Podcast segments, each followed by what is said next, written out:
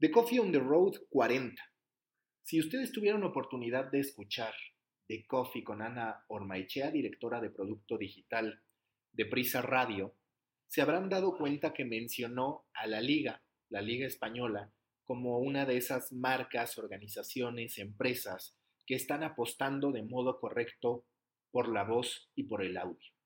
Es una tendencia que ya les mencioné en otro episodio con Mastercard creando su banda sonora como punto de partida para buscar apoderarse de las transacciones a través de smart speakers y sobre todo en términos de marca para que sus usuarios, para que sus consumidores, para que sus clientes no solamente sepan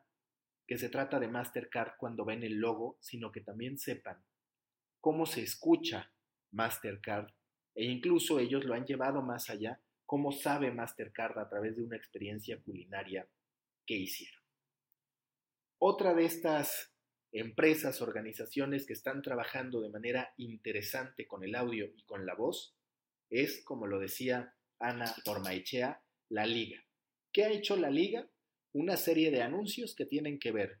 con audio y que tienen que ver con voz, a las que prácticamente ponen a la par del video. En lo que respecta a la voz, generó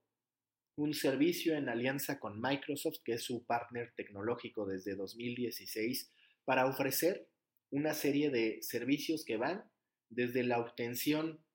de la información general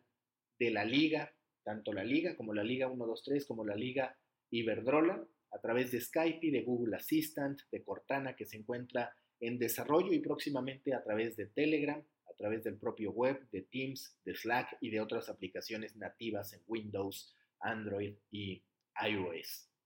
Entre los servicios, como les decía, está la visión general del equipo, es decir, información y estadísticas sobre la liga. Visión general del jugador, y acá lo atractivo es que no solamente tiene de los jugadores activos, sino un archivo de 1200 jugadores entre los que ahí puede escoger el usuario qué información es la que desea obtener información sobre partidos pasados, sobre partidos en juego, próximos partidos, calendario completo, clasificación completa y por equipo y fichas visuales enriquecidas para responder a múltiples preguntas. Es importante mencionar que aunque se trata de un asistente de voz, dependiendo por supuesto del dispositivo, del canal que se esté utilizando, la respuesta de este sistema puede producirse en video o con imágenes, no necesariamente a través de la voz o no solo a través de la voz. Por ahora disponible en inglés y en español. Y lo que a mí más me ha gustado, porque por supuesto que este tiene su lado de atención al cliente, pero me ha gustado todavía más la historia detrás de la creación de la marca sonora de la liga, que fue realizada por el compositor Lucas Vidal, que hizo también la banda sonora de los Juegos Olímpicos de Río, que además es ganador de un Emmy y de dos Goya. En ella, en esta marca sonora de la liga, participaron 130 músicos de 20 nacionalidades distintas. Lleva por nombre Los Latidos del Futuro. Y lo que me parece extraordinario, totalmente emotivo, es que la liga queriendo celebrar sus 90 años y además reconocer el valor de los aficionados del futuro, hizo una convocatoria en conjunto con Movistar para que las mamás futuras, las mujeres embarazadas, pudieran contar su historia. Y lo que hizo la liga fue grabar de estas más de 3.000 historias y casos que recibieron 90 latidos de los fans del futuro que forman parte de la composición final de esta marca sonora de la liga.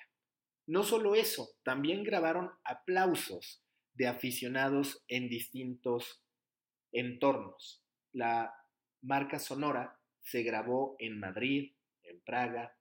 en Londres e incluyó artistas que han participado en la creación de las bandas sonoras de Star Wars, de Jurassic Park y de Avengers. Tiene su marca sonora cuatro versiones distintas. La principal, que dura cuatro minutos, que se utiliza en las retransmisiones tanto televisivas como radiofónicas de la liga, la versión underscore, que es para ejecuciones más tranquilas, la versión corporativa, que se entiende perfectamente de qué va su uso, y el audio logo and close, que tal cual como se indica, va acompañando al logo en el cierre, en el remate de las distintas producciones de la liga. Así se va fortaleciendo el marketing y la apuesta por la voz y el audio